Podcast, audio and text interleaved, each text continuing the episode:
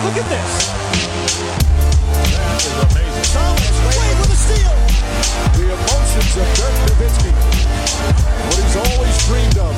Hoping to have another chance after the bitter loss in 2006. Watch this play.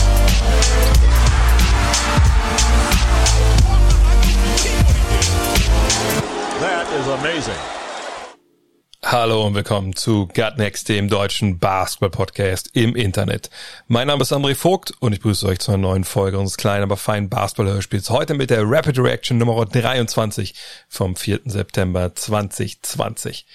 Präsentiert wird das Ganze heute von Planet Basketball 1 und 2, den beiden Büchern, die Janni Ronimi und ich geschrieben haben. Wir haben eine Menge geschrieben, auch schon für die Five dann irgendwann diese beiden Bücher, was ist drin? Ja, die größten Stars, die größten Sorgenkinder, die krassesten Geschichten, aber auch die witzigsten Geschichten äh, der NBA-Historie, aber auch ein bisschen College-Spaß, ein bisschen Streetball, zwei große Kapitel Oral History, Basketball in Deutschland, wo Leute wie Dirk Nowitzki, Henrik Rödel, Stefan Beek zu Wort kommen, aber unter anderem auch wir, Philipp Schwedhelm, ihr, ihr habt damals auch ähm, Sachen reingeschickt, die da mit reingekommen sind ins Buch, ähm, um einfach zu erklären, ja, Basketball in Deutschland, wie lief das eigentlich?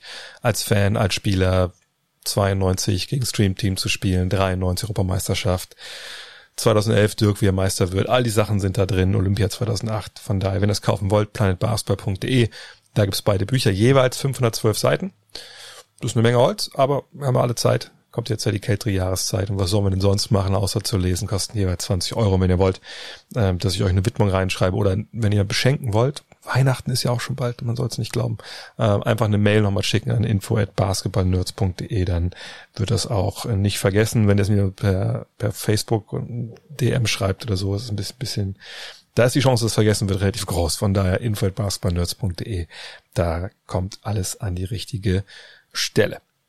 Kommen wir zu den News der Nacht. Und gestern gab es für meine Begriffe so den ersten What the fuck Moment, ähm, wenn es so um News geht, Personal-News der NBA seit, seit der Trading Deadline? Wahrscheinlich.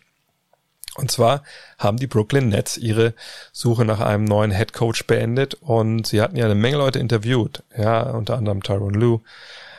Aber geworden ist es jemand, und ich weiß nicht, ob ihr da andere Infos hattet. Ich habe den Namen Stephen Hash vorher nicht ein einziges Mal irgendwo gelesen in Verbindung mit dem Cheftrainerposten der Brooklyn Nets. Ich habe den Namen noch nie irgendwo gelesen, überhaupt in Verbindung mit einem Cheftrainerposten. Gestern war es dann, glaube ich, Mark Stein, der es als erster vermeldet hatte.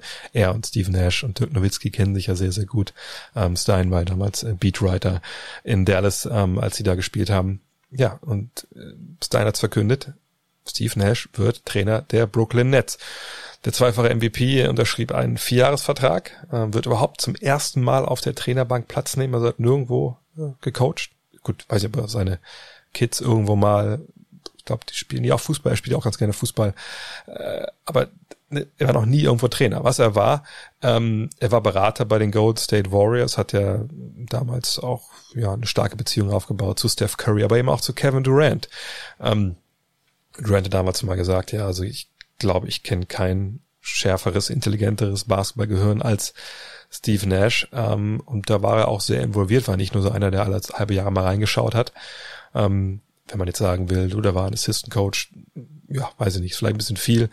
Aber war er sich damals, ähm, ja, schon mit den Strukturen zumindest beschäftigt, wenn er es nicht eh schon hatte als Spieler, ähm, die so ne, äh, auf der Trainerbank gebraucht werden. Ähm, hat damals zumindest Kevin Durant so überzeugt, dass der sich sicherlich auch für ausgesprochen hat, dass Nash der richtige Mann ist. Denn General Manager Sean Marks, der kennt Steve Nash, die haben zusammen gespielt. In Phoenix, glaube ich, war das damals, haben auch so ganz guten Rapport zusammen gehabt. Aber natürlich kann der nicht irgendeinen Trainer holen. Ihr habt ja alle wahrscheinlich noch die äh, Äußerungen von Kyrie Irving, aber auch von, von Kevin Durant im Ohr, wenn die beiden Superstars da nicht mitspielen. Und die werden klar dahinter gestanden haben. Deswegen ist er der neue starke Mann. Jacques Vaughn, der einen super Job gemacht hat in der Bubble, bleibt auch an Bord, wird Lead Assistant werden äh, von Steve Nash, wird der bestbezahlte Co. der NBA sein. Und das ist ein Modell, das kommt vielleicht dem einen oder anderen bekannt vor. Ja, das Modell gab es auch bei den Golden State Warriors. Damals kam mir jemand namens Steve Kerr als Coach dorthin. Ähm, hat mit Ron Adams dann einen sehr, sehr, sehr, sehr, sehr, sehr respektierten ähm, Co-Trainer an die Seite bekommen. Und hatte generell einen sehr, sehr starken Stab und Steve Kerr kam damals auch rein, ohne vorher mal Trainer gewesen zu sein. Klar, war General Manager der Suns gewesen, hatte sich im Fernsehen als Experte ähm, Namen gemacht ähm, und das hat natürlich sehr gut funktioniert. Auch sicherlich, weil die Mannschaft sehr, sehr gut war. Aber das, glaube ich, ist das Modell, was sie da wohl in Brooklyn jetzt ja auch fahren wollen. Und natürlich gab's direkt auch Kritik, ne? verstehe ich auch vollkommen. Ich glaube, Stephen A. Smith hat sich da am, am klarsten positioniert, dass er sagte, ey, ich, ich liebe Steve Nash. Das ist ein Typ, der für viele von seinen Mitspielern auch echt eine Menge gemacht hat, super respektiert ist in allen Kreisen, aber als Afroamerikaner kriegst du den Job wahrscheinlich nicht so, ohne vorher eine Erfahrung gesammelt zu haben, um dich, ohne dich bewiesen zu haben auf diesen Posten. Und sei es nur in Anführungszeichen als äh, Co-Trainer. Das ist sicherlich ein Standpunkt, den man vertreten kann und den man auch ähm, vollkommen nachvollziehen kann. Auf der anderen Seite, wie gesagt, ähm, Steve Nash ist, was das Basketballerische angeht, den Intellekt angeht, über jeden Zweifel haben. Man hat ähm, auch die afroamerikanischen Stars im Team gefragt. Das macht es vielleicht dann nicht unbedingt viel besser, aber ich, ich würde nicht unbedingt denken, dass jeder, nur weil er weiß ist und vielleicht mal Basketball gespielt hat, diesen Job dann so bekommt. Ähm, aber trotzdem hat es natürlich ein, ein, bisschen Geschmäckle. Interessant ist, dass laut Mark Stein ähm, Steve Nash niemand geringeren als Dirk Nowitzki gefragt hat, ob der nicht mitkommen will nach Brooklyn und vielleicht Assistant Coach werden will. Und ja, Dirk hat abgelehnt. Ähm, das war auch keine Überraschung also ich kann mir überhaupt gar nicht vorstellen, dass er also den Weg so als Assistant Coach gehen will äh, und dafür auch noch umziehen will mit seiner Familie. Das sind ja nur auch mal drei Kinder, die damit involviert sind. Von daher, er hat ihn gefragt, aber er hat Nein gesagt, was wahrscheinlich auch dann vollkommen nachvollziehbar ist. Aber das wird eine spannende Personalie sein, auch dann in ein paar Monaten, wenn es dann weitergeht mit der Saison. Und ähm, man darf auch gespannt sein, wie gut das Steve Nash wirklich macht. Hat für Mike Dean Tony gespielt. Ähm, schauen wir mal wie sich auch der Stil dann in Brooklyn ändert. Die Celtics und die Raptors, äh, da hat sich die Serie ja, zumindest ein bisschen verändert, denn Toronto hat 103 zu 101 gewonnen. Die Celtics führen nur noch in Anführungszeichen 2 zu 1.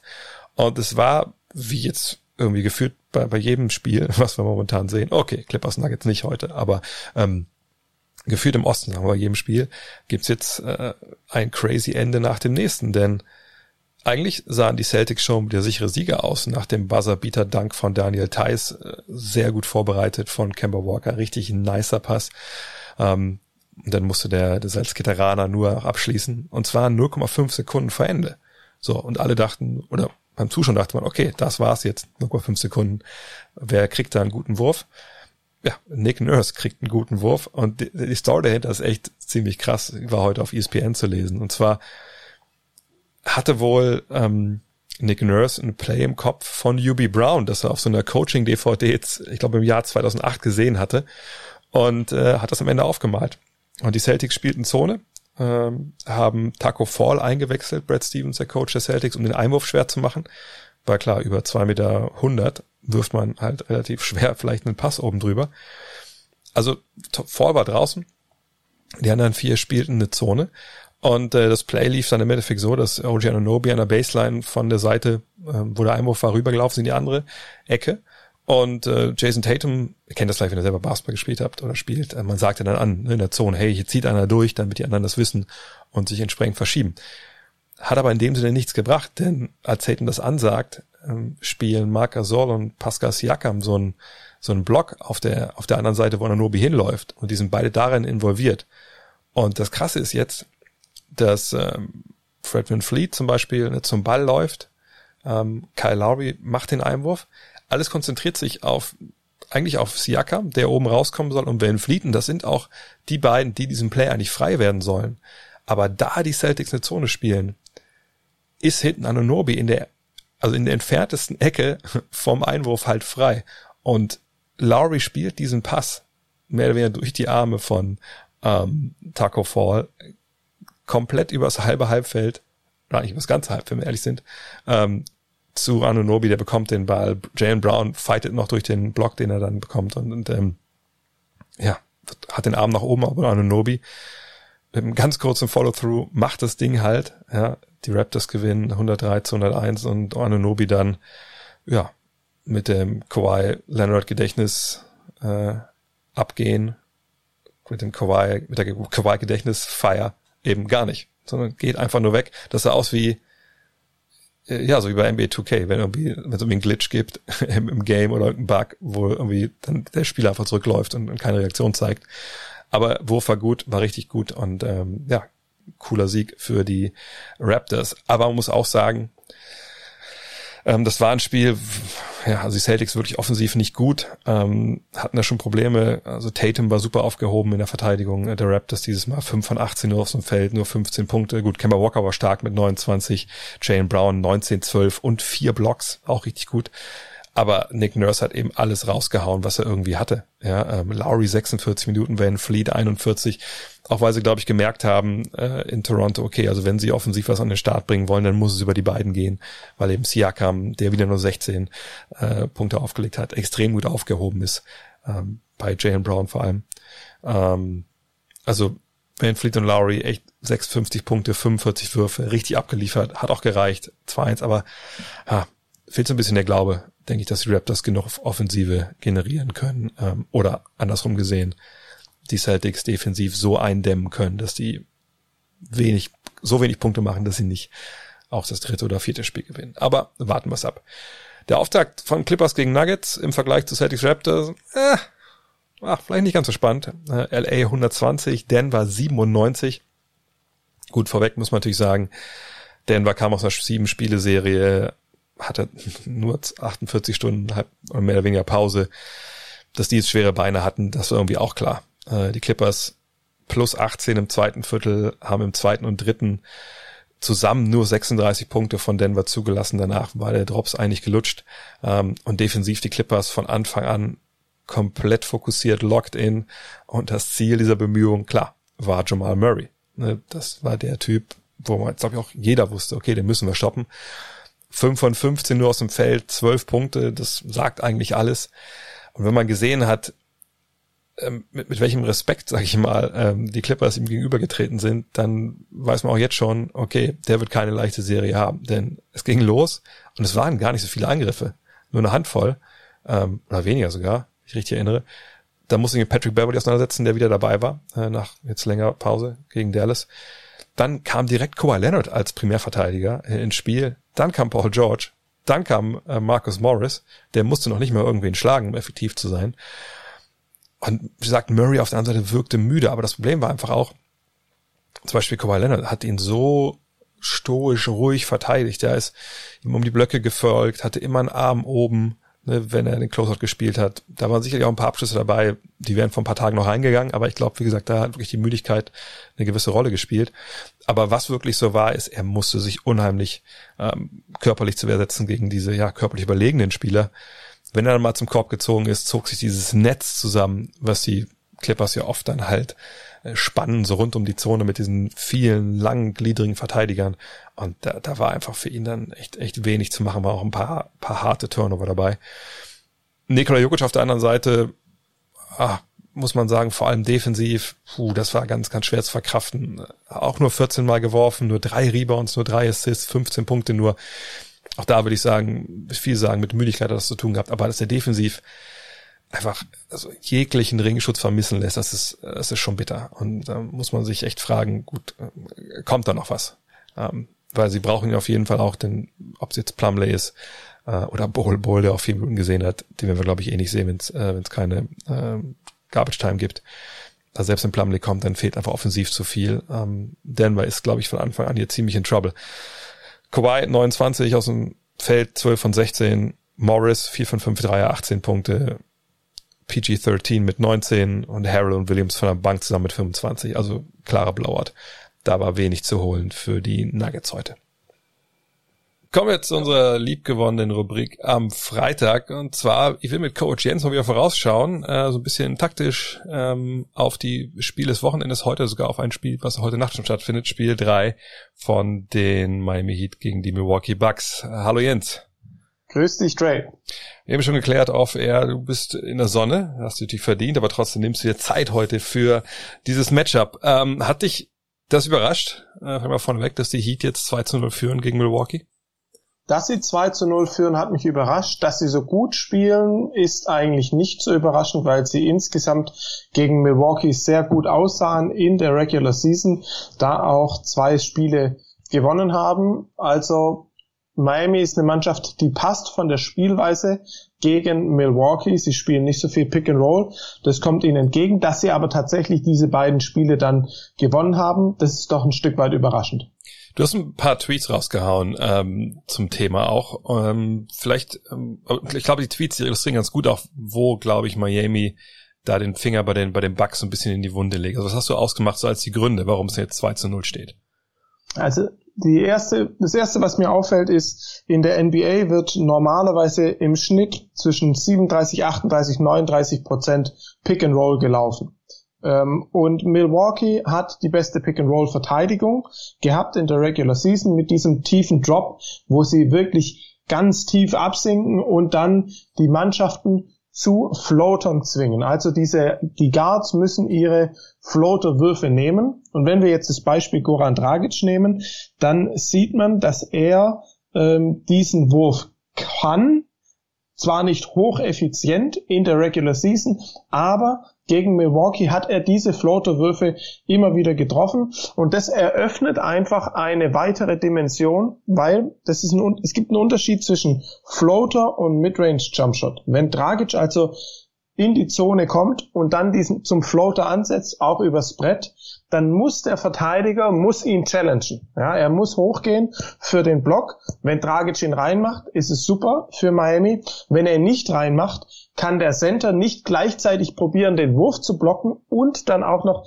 den Centerspieler auszublocken. Äh, blocken. Bedeutet, äh, Adebayo kann zum Beispiel hinterherkommen und den Offensivrebound ähm, reinmachen. Und genau diese Situation ist schwierig für Milwaukee. Das ist ihre, das ist ein Problem bei der Rim Protection, das in der Regular Season so nicht vorkommt. Ja, und ich, ich finde, es ist auch, aber noch andere Punkte. Also meine tragische mhm. Fries Fockermann, ich meine, der ist halt, ne, im Nahbereich ist ja auch kreativer Spieler, ja, der hat den Flow, der hat den Mitteldistanz, wo hat auch den Dreier. Aber vor allem auch, und du sprichst an, die spielen nicht viel Pick and Roll, aber sie spielen ja relativ viel so, so Handoffs, Geschichten genau. und ähm, eben diese Sachen, wo einfach nur der Ball so zu, vor allem Duncan Robinson ist da ja jemand, den man nennen muss, der so gepitcht wird, ne, vom, quasi mhm. vom Blocksteller dann.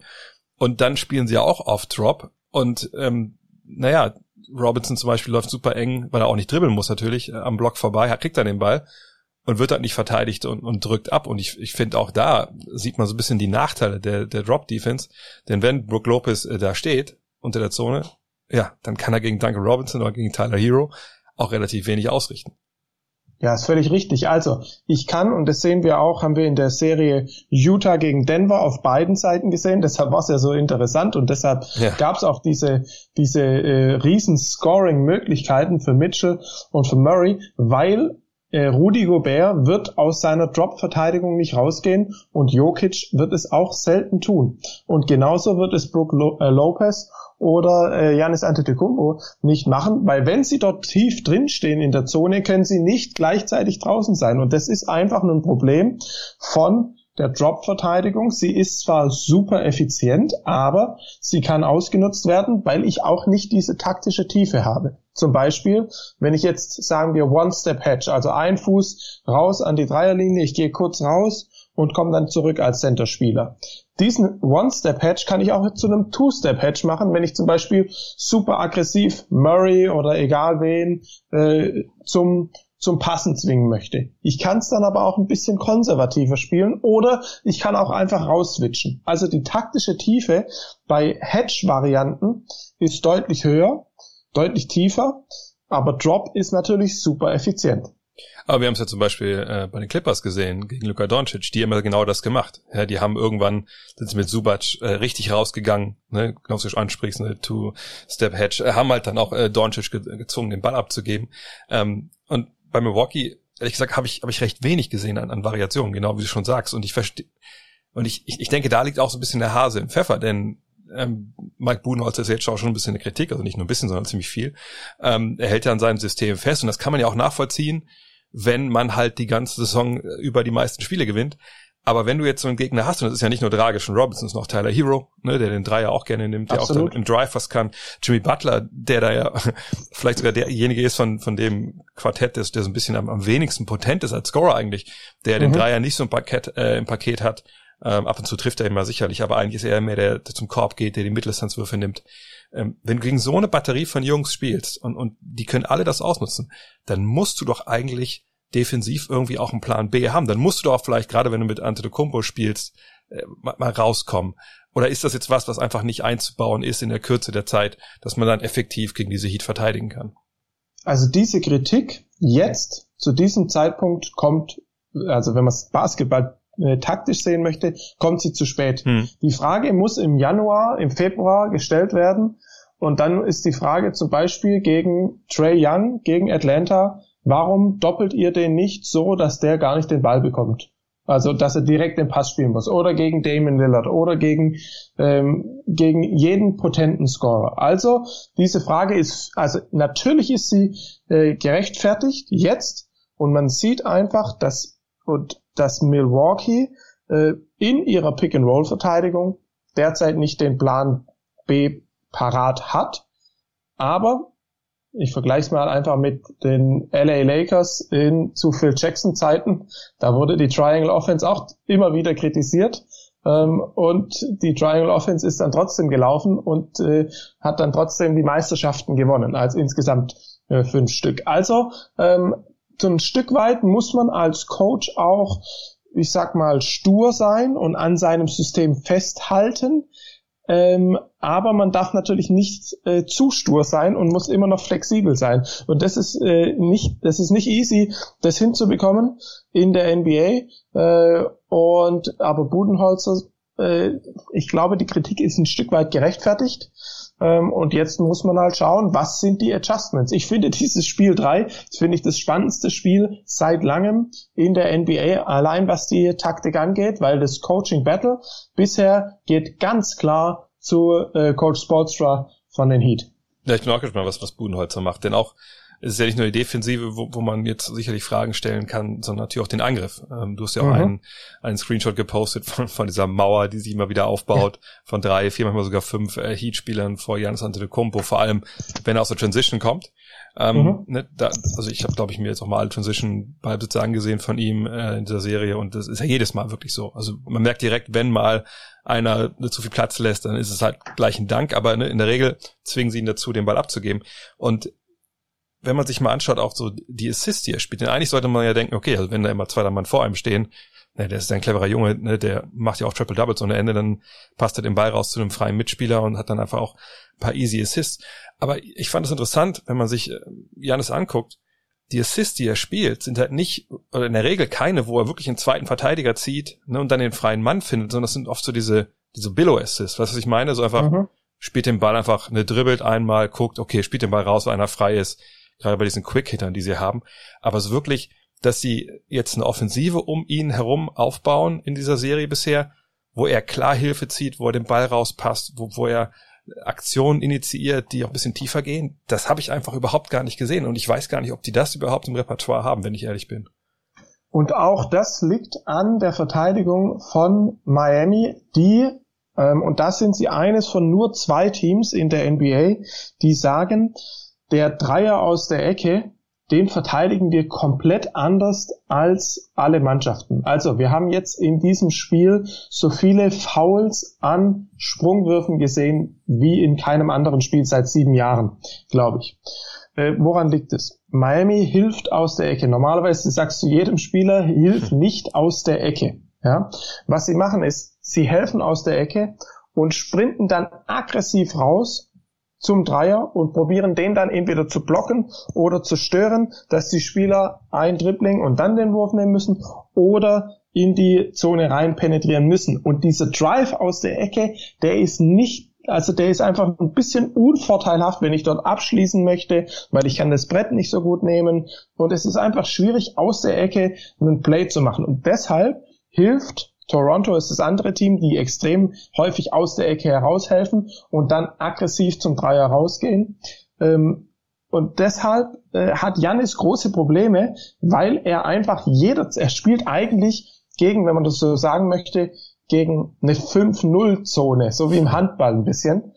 Und deshalb kommt er, er kommt da gar nicht durch. Wenn er einen Spin-Move macht, dann ist sofort der nächste Spieler da. Er kommt nicht durch diese Lücken durch und dadurch kann er nicht diesen ganzen Vorteil kreieren. Und deshalb hat er insgesamt in fünf Spielen, muss man überlegen, hat er nur 28 Assists gespielt und 25 äh, Ballverluste. Also äh, das ist schon eine Menge Holz ähm, an, äh, an, an Ballverlusten und wenig Assists. Genau, und das sind ja die fünf Spiele, also plus die beiden Playoff-Spiele plus den dreien, die wir jetzt auch schon in der, genau. in der regulären Saison gesehen haben. Ich finde sowieso, also ich meine, klar, ähm, bei Combo, da wird natürlich auch jetzt viel von, von so ein bisschen von der, von der Schuld geparkt, eben weil er, er hat sich natürlich verbessert in vielen Bereichen, aber im, im Zweifel ist er der gleiche Spieler wie er vergangenes Jahr war. Er kommt durch Transition, er kommt über, über seine Drives, ne, da haben wir schon geklärt, das wird ihm sehr, sehr schwer gemacht oder das wird einfach weggenommen sie versuchen ihn relativ oft aufzuposten, was gar nicht funktioniert, finde ich, weil, das, weil er einfach auch noch, da einfach noch nicht die Skills hat, die er bräuchte. Ja, also wann immer es auch gegen kleinere Spieler geht, ist immer der Fadeaway. Ja, sein Wurf ist eh ein Work in Progress. Ähm, mhm. Siehst du irgendwie Möglichkeiten, wie Budenholzer ihm das Leben leichter machen kann? Oder müssen sie einfach damit leben, dass irgendwer schon frei sein wird an der Dreierlinie, wenn die Heat so weiter verteidigen und sie müssen einfach diese Dreier dann treffen? Also irgendwie gewinnt man eine Playoff-Serie nicht. So, ähm, vor allem nicht gegen Eric Spoelstra. Das bedeutet, da braucht es jetzt einen richtigen Plan. Ich möchte das ganz noch kurz untermauern, was du gesagt hast. Er hat 19 Drei-Punkte-Würfe genommen in diesen fünf Spielen, also es sind fast vier pro Spiel und von denen hat er zwei getroffen. Es würde sehr helfen, wenn Janis einfach diese relativ passive 5-0-Zone, ich beschreibe es jetzt einfach mal so, hm. äh, diese 5-0-Zone einfach mit einem Dreier bestrafen würde. Ja, da reicht ja am Anfang schon mal eins von drei, aber auf keinen Fall 10,5 Prozent. Das ist der erste Punkt. Ähm, es wäre hilfreich, wenn Janis seine Würfe trifft. Da gehören auch die Freiwürfe dazu. In den Spielen hat er insgesamt äh, 57, 58 Prozent getroffen. Insgesamt in den fünf Spielen. Das ist zu wenig.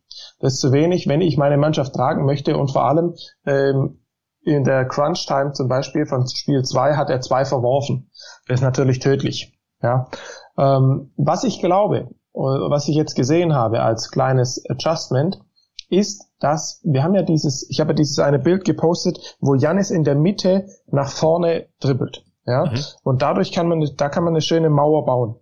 Wenn er jetzt aber über die Seite kommt, ja, also entweder über ich sag mal, halb rechts, so wie, so wie beim Fußball oder wirklich über ganz rechts, dann hat er die Möglichkeit, einen Spieler oder zwei Spieler durch die Mitte zu gehen oder einfach zu überpowern. In dem Moment, wo er jetzt aber durch die Mitte durchgehen möchte, ja, da, da sind dann insgesamt drei Spieler da. Und, die, und ich glaube, die Adjustment könnte, das Adjustment könnte sein, dass Janis den Ball über halb rechts oder halb links nach vorne bringt und da probiert zu attackieren. Und selbst wenn er gestoppt wird, dass er dann den Skip-Pass über die Spieler drüber spielt und sie dann ihre, ihre freien Dreier haben ähm, in, auf der Gegenseite. Also ich, ich, ich hoffe, das ist jetzt angekommen, so hm. was ich jetzt im Kopf hatte. Ja. Ähm, aber äh, das ist ein Adjustment, das ich denke, äh, das gemacht werden könnte. Also in Transition und im Halbfeld, glaube ich, da ist viel zu viel statisch. Ich denke, dass man zum Beispiel ähm, wenn jetzt ein, wenn, wenn da jetzt zwei Leute aus der Ecke helfen, dann braucht es einfach die klassische Hammer-Action mit ja. ein Spieler vom Flügel stellt den Block auf den unteren Verteidiger, dann hat der in der Ecke den komplett freien Dreier und diese Hammer-Action sollte dem Ex-San Antonio Assistant Mike Butenholzer sehr wohl äh, also im geläufig sein, ja. ja, genau, geläufig sein. Ähm, äh, das, diesen Typen aus der Ecke, den gilt es irgendwie äh, zu zu, ähm, ja, zu behindern, dass er nicht so schnell rausrotieren kann. Und das, dann, ja, genau. Ja, das ist auch so ein Punkt, genau, das habe ich auch letztes Jahr, habe ich auch schon äh, in einem, zwei Podcasts erzählt über, über die Bugs, dass, dass ich einfach auch nicht verstehe, warum, also was dieses Phänomen bei den Low Posts, alle stehen rum, ne? Mhm. Was einfach mich eh schon immer wild macht. Aber sowas ähnliches sehe ich eben bei Janis, wann immer er den Ball hat, also alle stehen rum und und es ich verstehe ja, wenn er jetzt reindribbelt und er muss dann irgendwie aus dem Spin oder sonst wie einfach innerhalb von einer halben Sekunde realisieren, wo er hinpasst und wenn sich einer wegbewegt vielleicht, dann dann hat er den Pass gesehen, der da nicht da ist. Aber das kann man ja alles äh, trainieren, das kann man ja alles auch einbauen und so Hammer Action, weiß nicht mehr für die erklären, die die neu dabei sind, einfach dann quasi ein Block aus der Ecke ne, zum, zum Mann auf dem Flügel, der dann halt zur Baseline laufen kann und dann kriegt er den Ball. Sowas wäre zum Beispiel eine Idee. Überhaupt mal einfach, einfach Cuts einzubauen. Also das ist ja so eine, immer der Five Out, klar, da spielt ja mittlerweile fast jeder, aber ne, einfach mal ein bisschen Bewegung damit reinzubringen, auch mal Cuts zu laufen und ähnliches. Diese Kreativität fehlt mir einfach bei den Bugs komplett, auch gerade wenn sie so Staggers stellen oder so. Das ist immer irgendwie Schema F und das, das funktioniert ja alles während der regulären Saison. Aber bei so einer Truppe wie, wie Miami, mit so einem Coach Eric Spurlster, da musst du einfach eine zweite, dritte Ebene haben. Und ich, ich weiß nicht, ob die Bugs die, die noch finden in dieser Serie. Ja, die Frage, die Sache ist ganz, meines Erachtens ist die Sache ganz einfach. Wenn äh, Budenholzer die Lösung nicht findet, dann war's das für ihn. Ja. Ja, denke also, ich auch. Ja. Ich meine, es ist bitter, weil er natürlich dann ne, wieder beste Saison äh, oder beste Bilanz in der Saison hatte, aber dafür kriegt er sein Geld ja nicht. Dafür kriegst du ein Jahr dein Geld und im nächsten Jahr musst du aber in der Lage sein, dann wirklich ähm, ja, in den Playoffs dann mal so, so eine Serie zu gewinnen, wo es ja, hart auf hart kommt. Ja. Draymond Green hat es äh, gut beschrieben. Er hat gesagt, es gibt für ihn zwei Saisons und das eine sind die Playoffs und das andere ist die Regular Season. Und nur weil du in der Regular Season guter Spieler bist oder ein gutes Team, heißt noch lange nicht, dass du in den Playoffs gegen diese eine Mannschaft bestehen kannst. Und äh, da würde ich schon recht geben. Das ist schon, ähm, das ist ein Punkt, den, den es zu beachten gilt. Und Budenholzer muss zeigen, dass er die richtigen Adjustments parat hat. Und Jannis muss auch zeigen, dass er die Würfe treffen kann.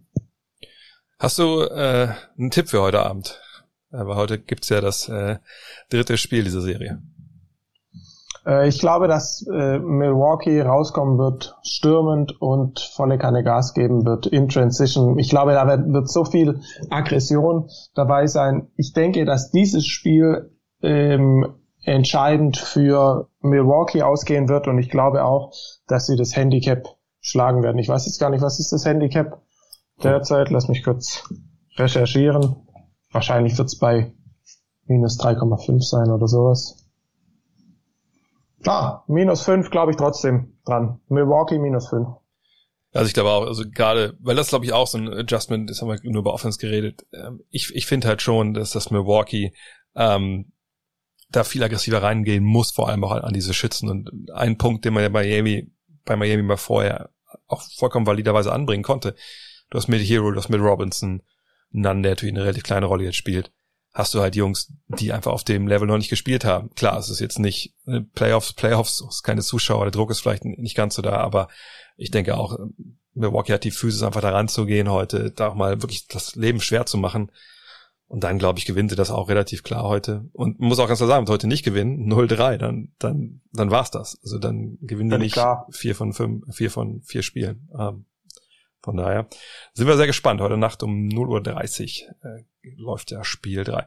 Jens, Mensch, dann geh du wieder in die Sonne. Sag, du bist im Urlaub. Ähm, ich mix das hier alles fertig und dann sprechen wir uns nächste Woche wieder. Cool, perfekt, hat mich gefreut.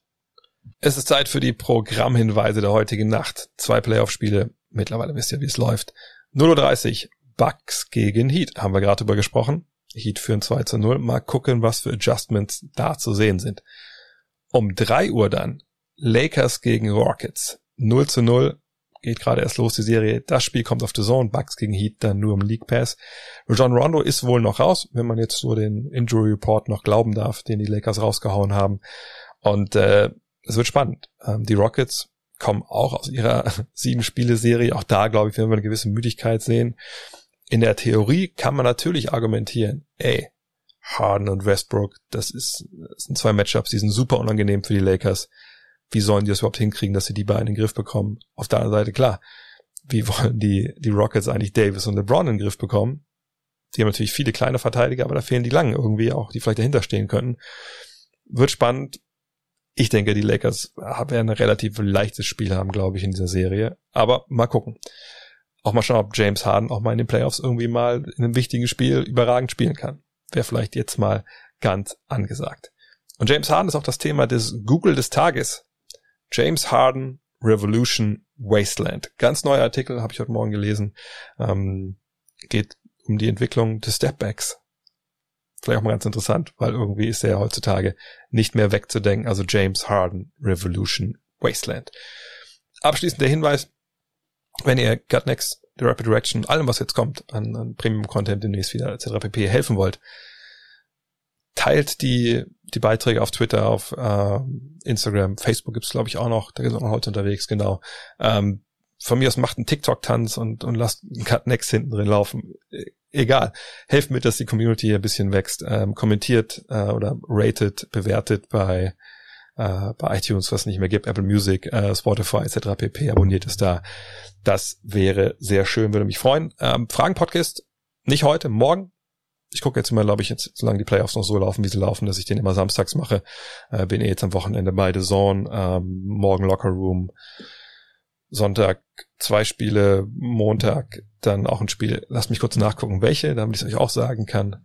So gut bin ich vorbereitet. Genau, Sonntag in der Nacht von Samstag auf Sonntag mache ich um 3 Uhr Nuggets gegen Clippers äh, und dann mache ich um 21.30 Uhr, das wird ein Showcase sein auf The Zone, also wir mit Vorbericht, Halbzeitanalyse, Nachbericht, Bucks gegen Heat und dann in der Nacht von Montag auf Dienstag habe ich vergessen, aber werde ich euch mitteilen.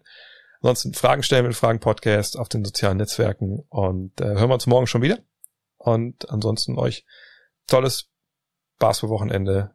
Zieht euch rein, was ihr reinziehen könnt. Und äh, bis demnächst. Ciao. Hello. Look at this. That is amazing. Thomas Wade with a steal. The emotions of Dirk Nowitzki. What he's always dreamed of. Hoping to have another chance after the bitter loss in 2006. Watch the play.